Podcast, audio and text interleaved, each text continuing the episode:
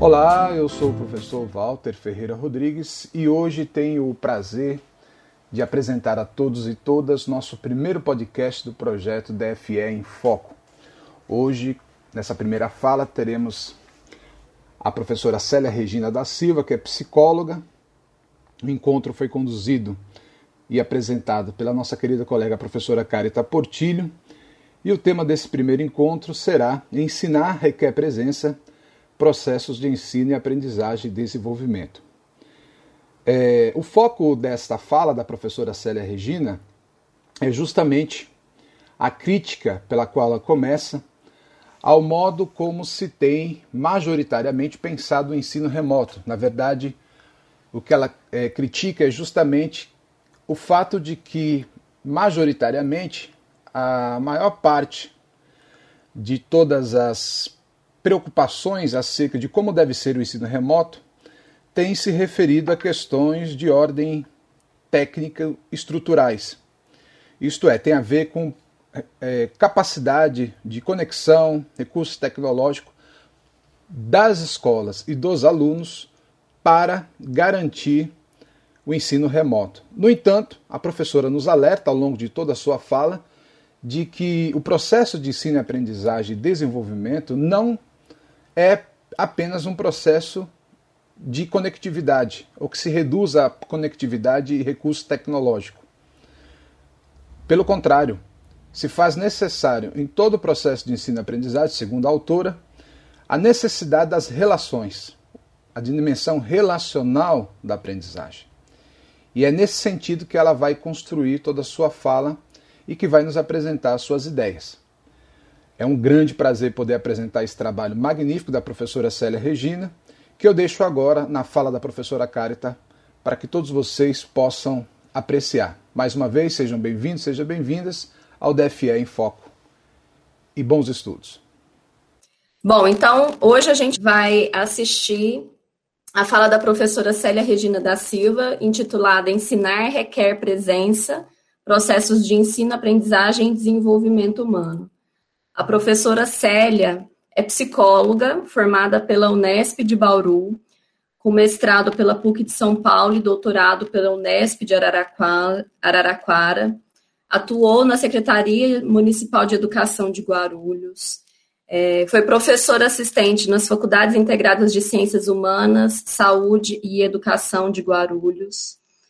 Ah, no mesmo período, foi professora colaboradora de especialização em educação especial da Fundação Educacional de Penápolis. Atuou como professora substituta na Universidade Federal do Mato Grosso do Sul, é, no campus de Paranaíba. Atuou também como formadora no projeto de formação junto aos professores de educação infantil do mesmo município. É professora foi professora do curso de Pedagogia e de Pós-Graduação em Psicopedagogia na UMC, Universidade de Mogi das Cruzes, é, instituição na qual tivemos o prazer de trabalhar juntas durante alguns anos, uns quatro anos, cinco anos, não sei jamais. Ah, e é membro do grupo de estudos de psicolo, da, em psicologia concreta e do Laboratório Interinstitucional de Ensino, Pesquisa em Psicologia Escolar do LIEP, e atualmente é professora da Universidade Estadual de Minas Gerais. É, antes de passar a palavra Celinha, é, a gente tem feito aqui nos nossos encontros, sempre para começar e aquecer as nossas mentes e corações, a leitura de algum texto literário. E aí, é, hoje eu escolhi, para começar as nossas atividades, um texto do Sérgio Vaz, né, porque eu acho que ele conta muito da minha história e da Celinha. O Sérgio Vaz é mineiro, que foi na infância morar em Taboão da Serra. Né? A Celinha é de Taboão da Serra. Eu trabalhei como psicólogo escolar muitos anos em Taboão da Serra. Hoje a Celinha, que é paulista, está trabalhando em Minas. Né? Eu acho que o Sérgio Vaz, que é um poeta da periferia, que, que é o fundador, ele fundou em 2000 a Cooperativa Cultural, Cultural da Periferia, o Cooperifa. É alguém que diz muito da nossa relação e por isso eu escolhi para a abertura dessa atividade é, um poema do Sérgio Vaz, que é do livro Flores de Alvenaria. Ele é curtinho, mas acho que muito potente. Se chama Temporal. A mulher, repleta de lama, chora. O homem, feito de barro, desaba em lágrimas. De aço mesmo, só a vida, essa lâmina cega que corta sempre do mesmo lado. Então, passo a palavra para você, Celinha. Mais uma vez, obrigada e fique à vontade. É, agora são 10h15, a gente tem aí estipulado, em geral, 50 minutos, 60 minutos de fala. Quando der uns 50, eu te aviso, tá bom? Fique à vontade, obrigada. Tá bom, muito obrigada, Carita. Bom dia a todas e todos. Eu agora, inclusive, estou em Taboão da Serra. Eu não sabia que o Sérgio Vaz era daqui. É, e estou, inclusive, aqui tentando captar a internet na casa do meu irmão, com uma criança presente, com o carro do ovo passando. Então, qualquer, qualquer intercorrência que impossibilite a compreensão de vocês, é, me avisem, que aí eu volto e retorno, tá?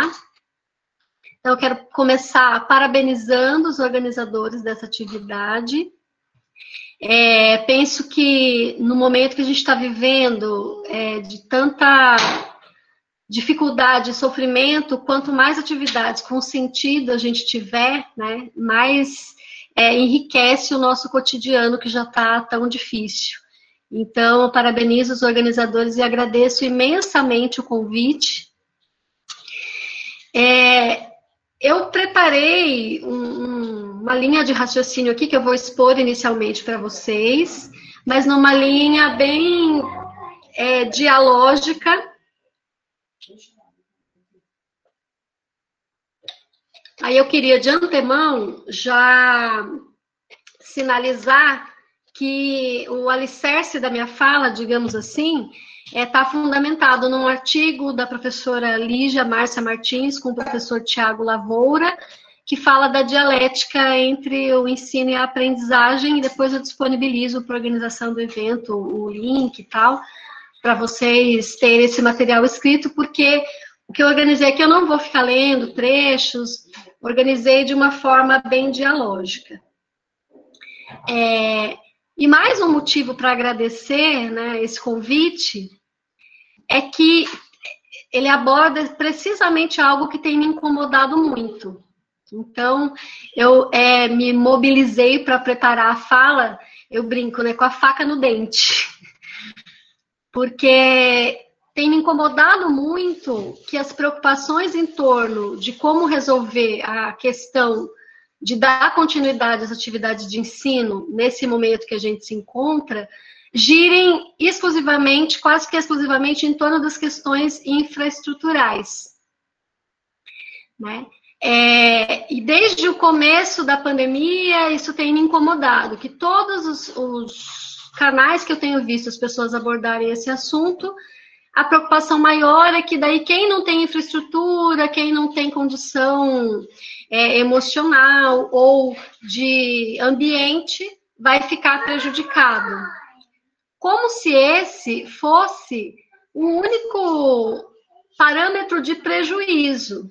O que para mim é, coloca, não é nem em segundo plano, em último plano, o papel do professor. Né? Mas eu vou detalhar é, de forma mais específica o que, que eu estou considerando aí esse último plano, tá? Então, o que, que eu é, defini como objetivo dessa conversa nossa hoje?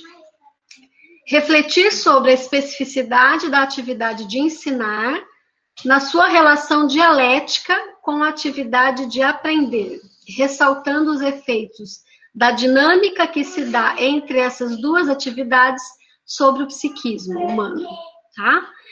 É, então, a minha fala vai estar centrada a gente compreender por que, que ensinar requer, requer presença. E aí, para a gente entender isso, é, é importante a gente olhar para o todo, né, para a gente chegar no, no específico dessa atividade de ensinar em contexto escolar. Nesse olhar para o todo, Eu vou iniciar minha fala falando um pouco sobre a relação entre escola e sociedade. Porque a escola, dita de um modo geral, né, não estou falando de um tipo específico de escola, estou falando da educação escolar, é, é uma atividade social que emerge na sociedade burguesa com algum sentido para a humanidade. É preciso que a gente entenda sobre qual é esse sentido. Por que, que os seres humanos inventaram essa atividade? Para a gente entender é, qual que é o papel do ensino escolar nesse contexto. Então, primeiramente, a centralidade desse do debate, né, sobre o uso de meios remotos na atividade de ensino, é, em questões infraestruturais, é, encerra uma concepção de desenvolvimento, de aprendizagem e de sociedade e de educação escolar. Quando, para mim, a principal preocupação em relação ao uso de meios remotos para ensinar está relacionada se o aluno tem o computador, se ele tem a internet, se na casa dele tem silêncio, se quando para mim esse é o único problema, isso revela o modo como eu entendo o que, que é aprender, o que, que é ensinar e qual é a função da educação escolar. Por isso é importante a gente começar lá da, do surgimento da escola, né? Porque ensinar não é uma atividade exclusiva da, da situação escolar. Então, qual, por que, que foi criada essa, essa atividade humana? Por que, que a humanidade inventou a escola como forma específica de ensino, já que já existiam relações de ensinar e aprender antes da existência da escola? Esse é o primeiro ponto. É, a concepção que eu vou apresentar aqui está fundamentada na pedagogia histórico-crítica, a partir do professor Demerval Saviani, que vai apontar a escola como uma atividade mediadora da relação entre o indivíduo e a sociedade. Então, já existiam indivíduos, já existia a sociedade. Só que o processo de complexificação dessa sociedade fez com que o ser humano avaliasse, entendesse que era importante ter uma atividade é, de transmissão, de partilhamento dos conhecimentos acumulados de forma sistemática. Como que acontecia antes da escola? É, esse ensinamento e aprendizagem ia acontecendo de indivíduo para indivíduo. É, alguém que tinha um notório saber era contratado pela família como tutor. Então, já haviam formas de garantir que as novas gerações se apropriassem do conhecimento acumulado. Mas o que o Saviani vai apontar é que quando a humanidade define a escola como atividade por a quem o espaço, a quem cabe essa atividade por excelência, é, isso é fruto de um processo de tomada de consciência do ser humano de que essa é uma atividade necessária na humanidade. De que não daria para a humanidade, pelo grau de complexificação das relações humanas e do processo de produção do conhecimento, se pautar numa transmissão dos conhecimentos acumulados não sistemática ou assistemática. E a escola surge então como um espaço de suspensão do indivíduo dessas relações mais diretas, digamos assim, para que ele é, tenha um espaço específico de se apropriar do, daquilo que a humanidade já produziu, para que ele, é, de posse dessas ferramentas culturais, tenha uma atuação nessa sociedade. Então, em linhas bem gerais, quando a gente entende por que, que na sociedade burguesa, e aí penso que é importante destacar esse aspecto, né? Nessa sociedade burguesa que surge a partir de uma revolução, depois ela se torna reacionária, mas ela surge a partir de uma revolução e ela afirma a razão e o conhecimento. E a escola é, caracteriza, né, objetiva essa preocupação. Todos, todo indivíduo tem que ter direito a o conhecimento, a desenvolver a racionalidade para que essa sociedade livre, fraterna, é, consiga é, progredir, né, numa linha bem positivista. Aí. A humanidade alcançou um patamar de organização civilizatória que é necessário haver essa atividade. E aí, é, essa compreensão, né, é, eu vou destacar aqui de forma bem específica esse papel. Então, eu falei em linhas gerais, é que eu registrei para ficar mais específico. Então, a atividade escolar tem como especificidade, né? É, efetivar a incorporação dos instrumentos culturais vinculados aos saberes sistematizados historicamente acumulados pela humanidade.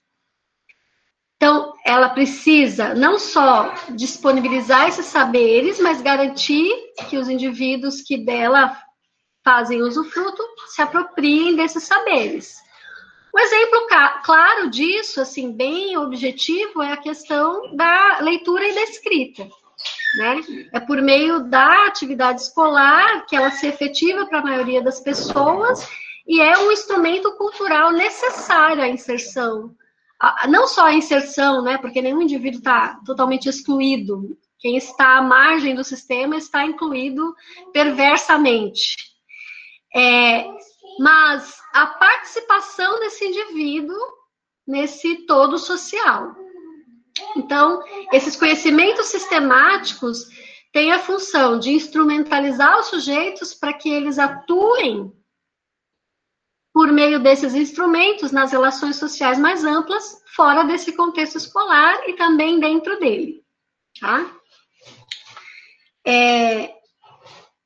E aí o Saviani vai destacar, né, que nesse, nessa especificidade de efetivar a incorporação desses conhecimentos sistemáticos, a escola tem, então, por um lado, né, o trabalho educativo escolar, por um lado, a definição dos conhecimentos e conceitos a serem incorporados.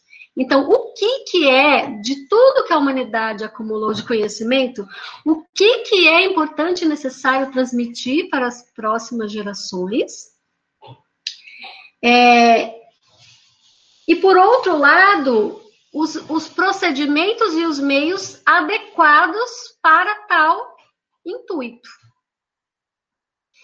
Quando a gente fala do que, que é, né, quais os conhecimentos, a gente está transitando aí no âmbito do currículo.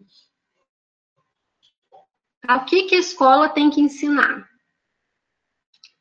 É, e quando a gente fala dos meios e dos procedimentos, a gente está falando dessa dimensão mais pedagógico-didático-pedagógica. O que, que tem que ensinar e como tem que ensinar o que é para ensinar para garantir que essa incorporação ocorra. É claro, gente, que eu estou falando aqui de uma perspectiva é, situada numa concepção que entende que a aprendizagem humana é um processo que não é endógeno, né? Que não é, ela não surge dentro do cérebro dos indivíduos. Mas isso eu vou, eu vou detalhar um pouco mais como a aprendizagem é entendida.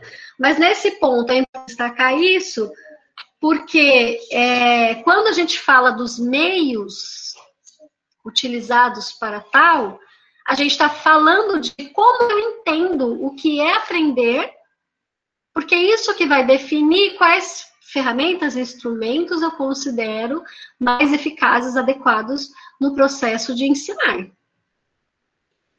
É, e aí, para a gente entender isso, só para concluir essa, esse primeiro momento da escola e sociedade, é importante a gente falar então sobre a diferença do conhecimento que a gente aprende no cotidiano e esse conhecimento que está destinado a ser aprendido na escola.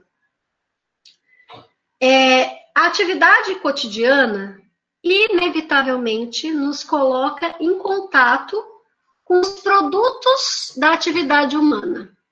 Então, quando eu pego essa garrafa para beber água, isso aqui é um produto da atividade humana. Então, a criança, desde o nascimento, é colocada em contato com esses produtos da atividade humana. É, essa atividade cotidiana é, inevitavelmente nos leva à apreensão de conceitos, conceitos cotidianos. Então, a criança inicialmente não sabe o que é garrafa, só que ela, ela sabe é, ter uma apreensão sensível da garrafa, e com a convivência cultural por meio da linguagem e da atividade com garrafas, ela vai formular o conceito. Só que ela vai formular esse conceito é, no que o Vygotsky chama de conceito cotidiano porque de uma relação sensível com o objeto, ela formula uma ideia geral do que qual é a função social desse objeto e como fazer uso dele. Mas a humanidade, se, se, como já nos disse Brecht, né, se o que está na aparência da realidade fosse o suficiente para a gente entender essa realidade, a ciência seria totalmente supérflua. Então, num dado momento também da história da humanidade, né, que eu brinco com os meus alunos, no rolê da humanidade, num dado momento, se entendeu que haviam processos ocultos atrás desses produtos. Que as coisas é, que nos apareciam de forma imediata não se encerram naquela forma fenomênica, naquela forma apreensível por meio dos nossos sentidos imediatos, que era preciso entender como aquilo se tornou o que é. Né? Então, quando a gente pega, sei lá, o ramo da ciência da saúde, é, para descobrir a bactéria que causou uma doença, precisa se entender. Se eu olho só para a doença, eu não consigo entender esse processo. Então, a ciência é, por excelência, a ferramenta humana da busca desses processos para desvelar esse cotidiano, para além da sua aparência imediata, e entender os processos que subjazem a essa aparência, para quê? Para que entender? Para desenvolver uma nova relação com essa cotidianeidade com essa aparência que é, se mostra de forma a ocultar o seu processo.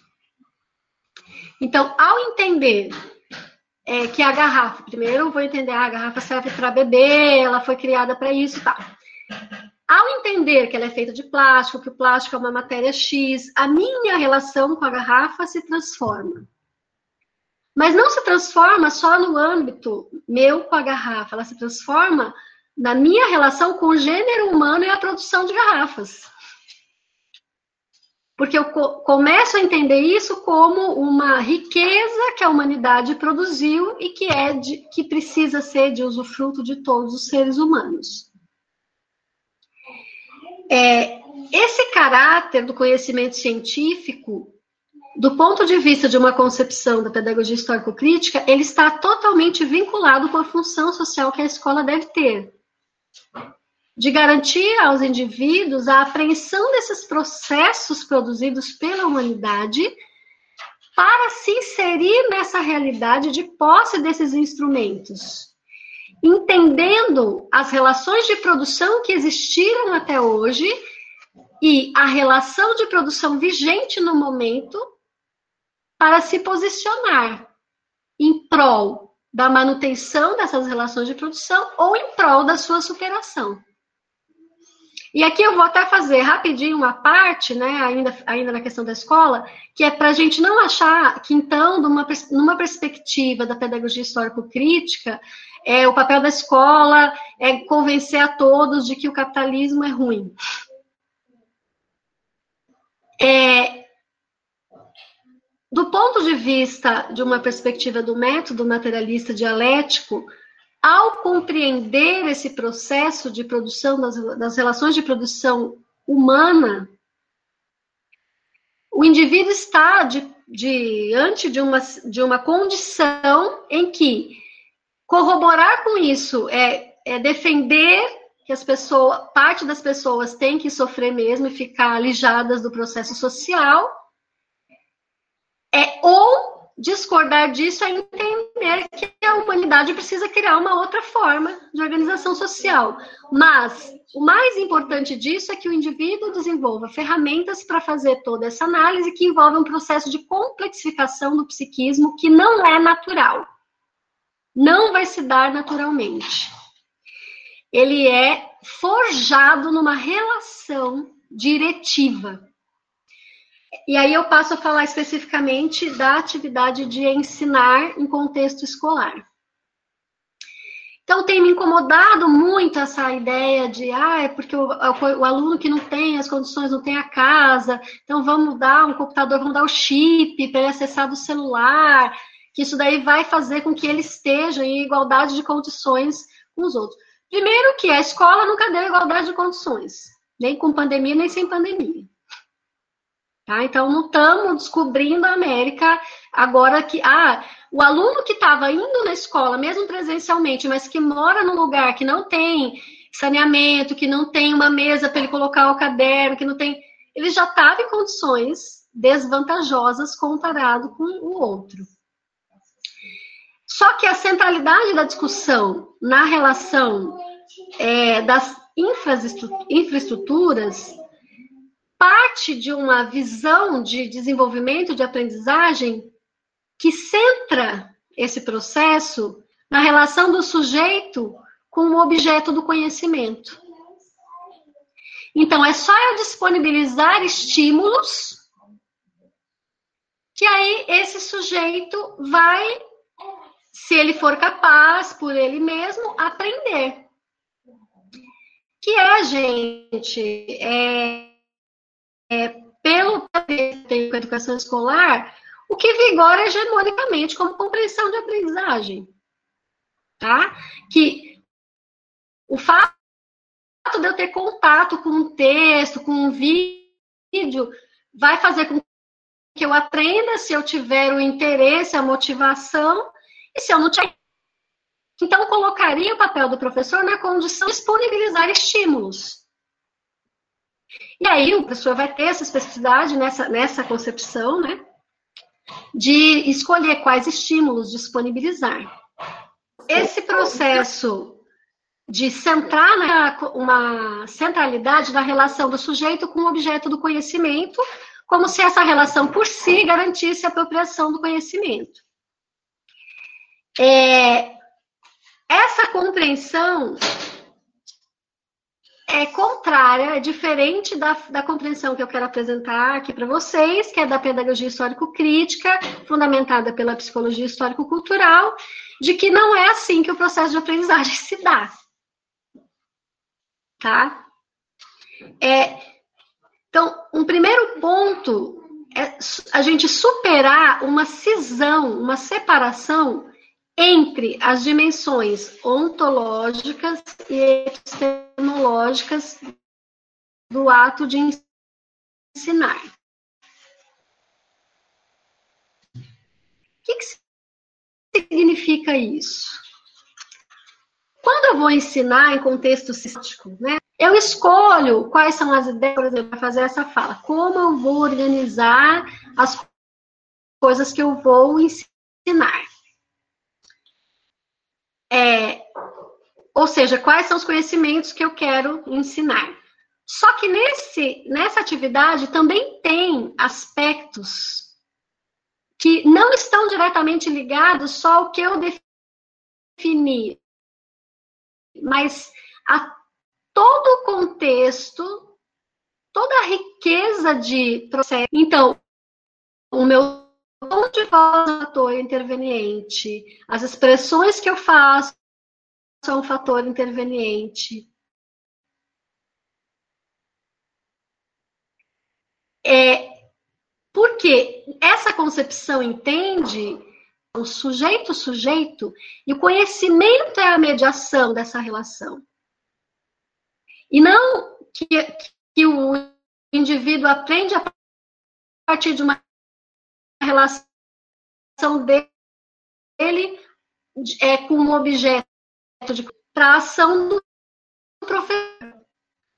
Que, que ele vai estar tá ensinando mesmo o que ele não é ensinar. É, porque na, na complexidade dos seus atos, ele vai estar é, envendo coisas além do conteúdo específico do que ele quer trabalhar. Trabalho com ensino de desenvolvimento humano. E aí eu sempre falo para os alunos, eu vou ensinar alguns autores, explico que eles vão compreender, mas que eles vão, ao longo do curso de pedagogia, de psicologia, é, entender com qual desses autores que eles se afinam mais no sentido dessa explicação, do que como, como o ser humano aprende, como o ser humano ensina. Celinha. É, e aí eu, brinca, eu brinco com a turma assim, olha, oi.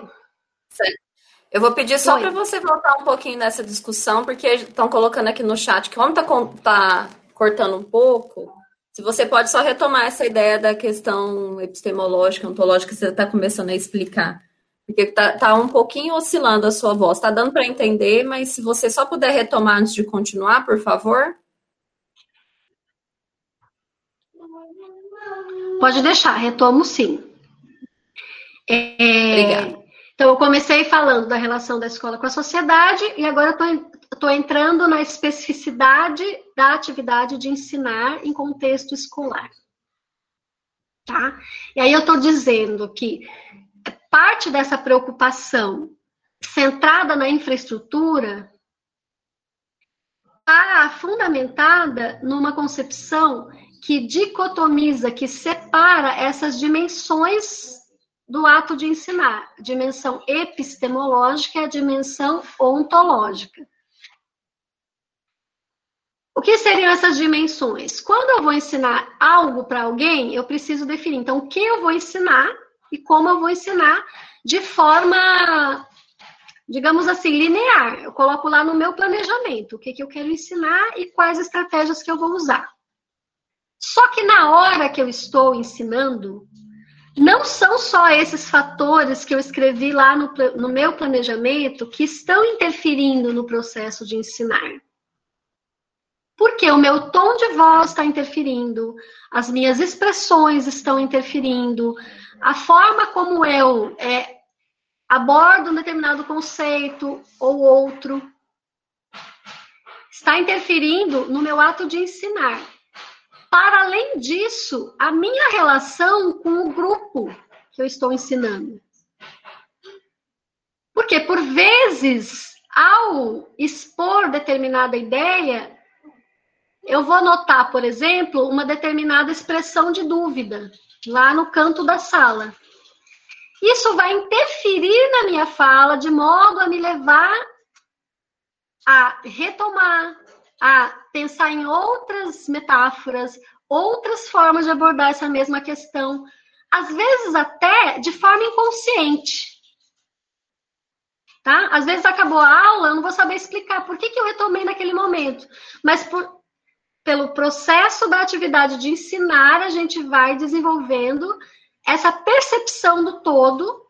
Né? Quando eu digo a gente, eu estou falando de professores preocupados, que partem de uma ideia de que o ensino é fundamental no processo de aprendizagem. Porque se eu partir de uma ideia que é só apresentar os estímulos e que se o aluno é, tiver motivado, ele vai aprender, se ele não tiver, não tem o que eu fazer, aí é, é outra relação com a atividade de ensino, percebem? Então, por isso que é importante é, entender que cada forma como eu explico o que é ensinar e aprender envolve uma concepção de homem, de sociedade e de, de qual é a função da escola. Então, nós estamos partindo aqui dessa ideia de que a escola tem uma função formativa não só no que se refere à aquisição dos conceitos científicos, mas na formação da conduta do indivíduo nessa sociedade. Quer ela queira isso, quer não. E aí eu estava falando de, de para dar um exemplo, né, de quando eu vou ensinar os autores sobre o desenvolvimento humano, que eu brinco com a turma assim, olha, eu não vou falar qual que é o que eu me identifico, vou deixar vocês perceberem. É, e depois eu retomo essa discussão. Então, quando eu estou ensinando o autor com o qual eu me identifico, a concepção teórica que eu defendo, eles percebem Na forma como eu falo, é, na forma como eu gesticulo, no, no nível de empolgação que eu coloco, e olha que eu tento disfarçar. Porque eu brinco assim, ó, não quero que vocês sejam influenciados por mim de forma alienada. Eu quero que vocês entendam os autores e é, busquem ao longo da formação, né, situar como profissional o que, que vocês vão defender. Só que, inevitavelmente, eu sei que eles vão perceber, e eu, e eu retomo isso no sentido assim: olha, gente, tá vendo como é importante o professor assumir que ele é um ser humano, que ele tem uma posição, uma concepção, que isso não quer dizer que ele tá, que é, o aluno tem que ter a mesma que a dele, mas que a forma como ele vai ensinar vai exercer essa influência e ela tem dimensões que estão além desse conteúdo específico que eu coloquei lá no plano de aula no que eu quero ensinar. E isso, quando a gente transpõe isso, né, para as questões individuais, se, por exemplo, um aluno faz uma pergunta, e aí eu respondo de forma cordial, entusiasmada, e aquele outro aluno me faz uma pergunta eu respondo de um jeito mais displicente ou até hostil, isso é conteúdo, isso está acontecendo, isso é parte do processo da aprendizagem tá? E, e quando eu vejo essa restrição, né, a, a, preocupação com o ensino remoto restrita à questão dos meios tecnológicos, das condições de infraestrutura, é, me dá um desalento, porque é uma é um desrespeito com a complexidade que é o trabalho de ensinar de forma sistemática.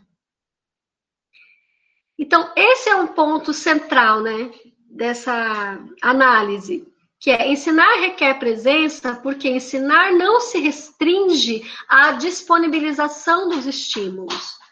Eu acho que o que a gente está fazendo aqui é um exemplo. É, a gente teve problemas, está tendo alguns problemas, e tem uma mediação que vai tentando ajeitar para o menor dano possível, né? Mas com certeza, se a gente estivesse numa sala, num auditório, em que eu tivesse em contato direto com todos vocês, é, que eu pudesse perceber as expressões, a minha fala não teria como ser essa mesma.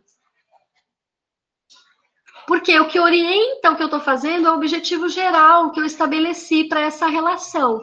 E o que, e aí eu vou destacar o conceito de mediação, né, que eu disse antes. Então, o que está entre nós é o, o conhecimento. Então, por uma série de vivências, eu tive a oportunidade de acumular um conhecimento, e esse conhecimento nos une nesse momento. Por, por ser eu a pessoa responsável por organizar o processo de partilhamento desse conhecimento, é, eu estou numa relação que é diferente com relação aos demais. Estou falando assim para a gente transpor para a questão do professor. Então, o professor não está no mesmo patamar que o aluno. Ele coordena esse processo de ensino-aprendizagem. É que, lamentavelmente, aqui no Brasil, as teorias pedagógicas foram invadidas por um democratismo raso, é, que coloca o professor numa condição secundária. Né? Mas do ponto de vista dessa perspectiva materialista, dialética, pedagogia histórico-crítica e da psicologia histórico-cultural, o professor não está na mesma condição que o aluno. Ele tem um papel, o aluno tem outro. E as atividades de ensinar e de aprender não são as mesmas. Então, eu tenho visto por aí a expressão ensinagem, ou a expressão ensino e aprendizagem é, que faz com que essas atividades se misturem de uma forma superficial, que tira delas a sua especificidade. Então, ensinar é uma atividade, aprender é outra atividade, essas atividades estão indissociavelmente conectadas. mas elas têm especificidades e cabe ao professor ter clareza de quais são essas especificidades e organizar a atividade de ensino de modo diretivo, com vistas a é, garantir condições que favoreçam a aprendizagem de todos os alunos. Por que, que eu estou falando meio titubeando desse garantir? Porque ao fim e ao cabo, a gente nunca tem como falar, eu estou garantindo com certeza. Quem dera a gente tivesse, né? Mas a garantia disso tem que ser uma preocupação. E essa preocupação precisa nos perpassar de forma que nos faça até abrir mão de questões egóicas. Então, não é o aluno que eu tenho ranço então, se ele não aprender, eu vou me dar bem. E essa é uma discussão super complexa, porque, é, de um modo geral, a gente ainda tem uma ideia, principalmente quando a gente vai para níveis mais avançados de educação, é, avançados na idade, né? Eu estou querendo dizer, ensino fundamental, fundamental não, médio, superior, é uma ideia de que qualquer pessoa que domine um determinado assunto será competente para ensinar esse assunto. Ah, então o cara é um bom médico, um cirurgião, ele pode vir dar aula aqui para ensinar os alunos da medicina. Ninguém pergunta, o senhor entende sobre os processos de aprendizagem humana? Senhor sabe planejar didaticamente formas de ensinar pessoas no perfil dos alunos que a gente tem aqui? É, e todo esse processo de tratar a atividade de ensino, né, como uma atividade, digamos assim, espontânea, que basta eu saber algo que eu vou saber como ensinar, está vinculado a essa concepção de que a aprendizagem se dá sujeito a objeto. Então, é só eu disponibilizar os estímulos e os sujeitos que tiverem condição, capacidade, vão se apropriar, vão aprender. E os que não aprenderem, não tem nada a ver com o processo de ensino. É uma questão deles. Então, é justamente essa concepção que a gente está criticando aqui. Porque nós estamos defendendo uma concepção que entende que a aprendizagem é forjada no processo de ensino. E aí, esse processo de forjar a aprendizagem é, tá ligado às especificidades do desenvolvimento psíquico, né, que não é objeto aqui da minha explanação, mas que é importante destacar para fazer o, é, a emenda aqui da fala, né, que para essa concepção, o psiquismo humano se desenvolve e se complexifica mediante atividades que requeiram essa complexificação. Se eu só faço atividades que requerem de mim processos mentais simples, eu não vou complexificar o meu psiquismo. Se eu só faço atividades dispersivas que não requerem de mim uma alta concentração, eu não vou desenvolver capacidade de atenção de atenção voluntária, de dirigir minha atenção, né? E a educação escolar tem, um, tem um, uma função central nesse processo de complexificação psíquica, porque ela é uma atividade que suspende o indivíduo do cotidiano e coloca ele numa situação em que ele precisa fazer esse exercício de complexificação para dar conta das atividades que a escola requer. E aí eu estou falando disso, gente, do berçário à universidade. A função da escola é a transmissão do conhecimento sistemático. Só que esse sistemático não é eu ficar ensinando é, conceito científico de plástico para a criança entender o que é copo. É a escola tem o papel de qualificar a relação desse sujeito com a realidade em que ele está a partir do desvelamento desses processos sociais que estão por trás dos produtos, mas ao nível do que aquele sujeito pode compreender naquele momento.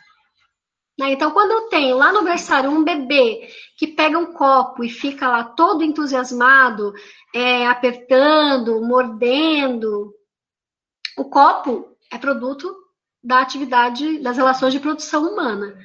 Ele tem uma função na sociedade que esse bebê ainda não sabe qual é. O trabalho do educador desse momento inicial vai ser esse trabalho de desvelamento dos processos de acordo com as condições do que esse bebê pode acompanhar, em linhas bem gerais.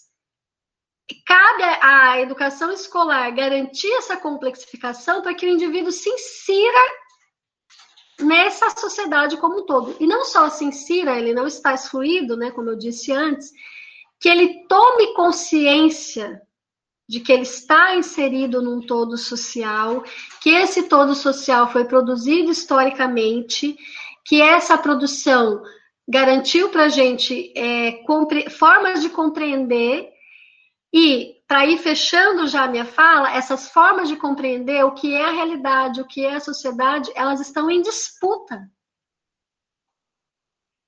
E a educação escolar mesmo que o professor não tenha consciência, ele vai estar atuando nessa disputa. Então, quando eu estou lá com as crianças e percebo, na educação fundamental, por exemplo, percebo que uma é, agiu de forma incorreta com a outra, a forma como eu vou interferir nessa relação é conteúdo de ensino. Ela não é algo menor.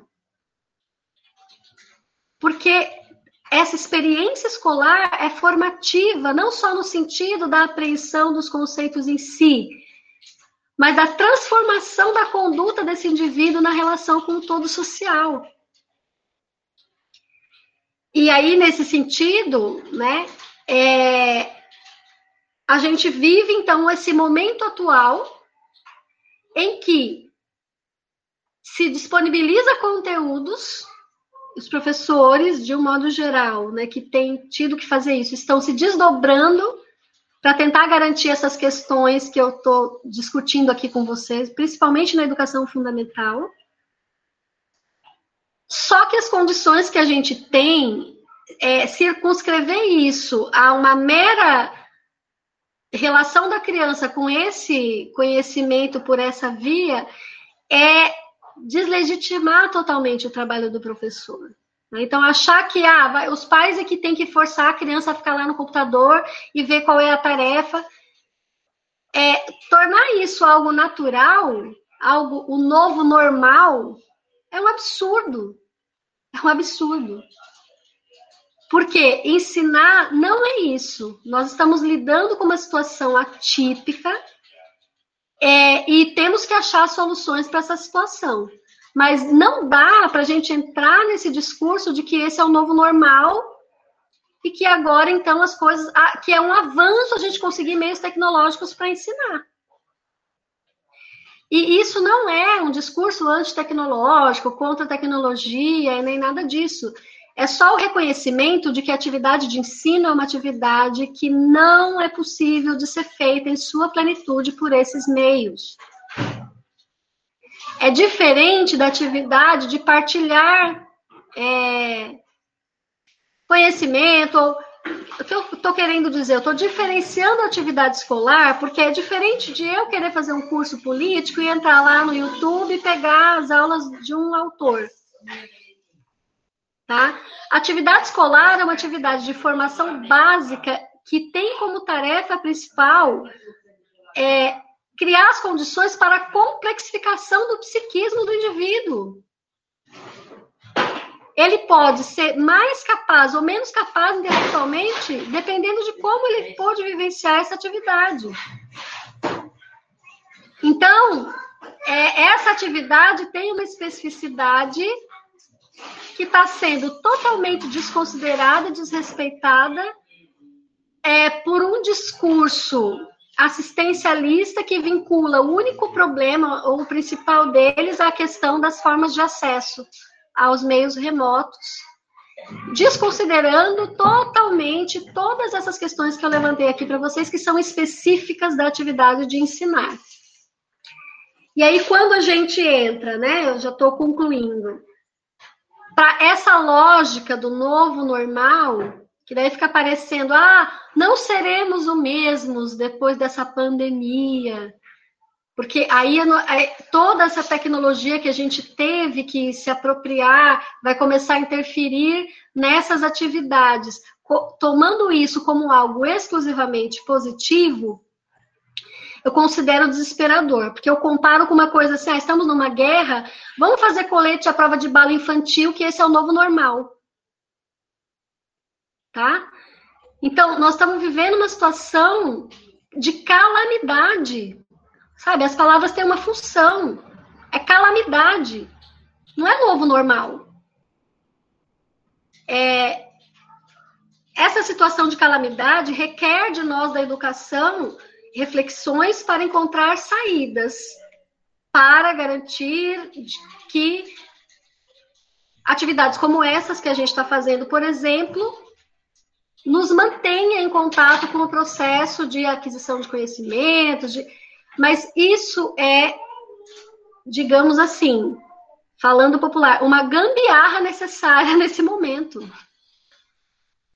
A gente não pode tornar a gambiarra regular. E aí eu penso que esse momento nos desafia, né, nesse sentido de como cientistas da área é, demonstrar por que, que ensinar requer presença. Por que, que eu não posso falar que a mãe está fazendo papel de professora? Tá? E, e, inclusive, ressalta esse aspecto de discutir a relação escola-família, né? de discutir é, todos esses elementos que envolvem esse momento. Mas eu penso que quando a gente afirma que ensinar requer presença, a gente está entendendo que o ser humano, o psiquismo humano, se forma a partir de relações. Ele não emerge do próprio indivíduo, ele não emana da mente. Ele precisa de processos de mediação que faça com que o indivíduo crie a necessidade de aprender algo a partir da, do conjunto de motivação que o professor vai organizar. Né? Então, quando eu estava falando para vocês, quando eu ensino o autor que eu defendo, os alunos percebem, porque o modo como eu apresento né, essa relação sujeito-sujeito, tendo conhecimento como mediador, faz com que o modo como eu, sujeito que domina o conhecimento, que está organizando ele para ensinar, apresento esse conhecimento, tem uma influência no indivíduo. É, tem uma dimensão que não está só no fato, ah, eu planejei ensinar isso, mas em tudo que vai acontecer no momento que eu estou ensinando. Nas caras que eu estou fazendo, no tom de voz que eu estou usando, na forma como eu estou observando a dinâmica do grupo, do que está acontecendo com esse conceito que eu estou ensinando, por exemplo.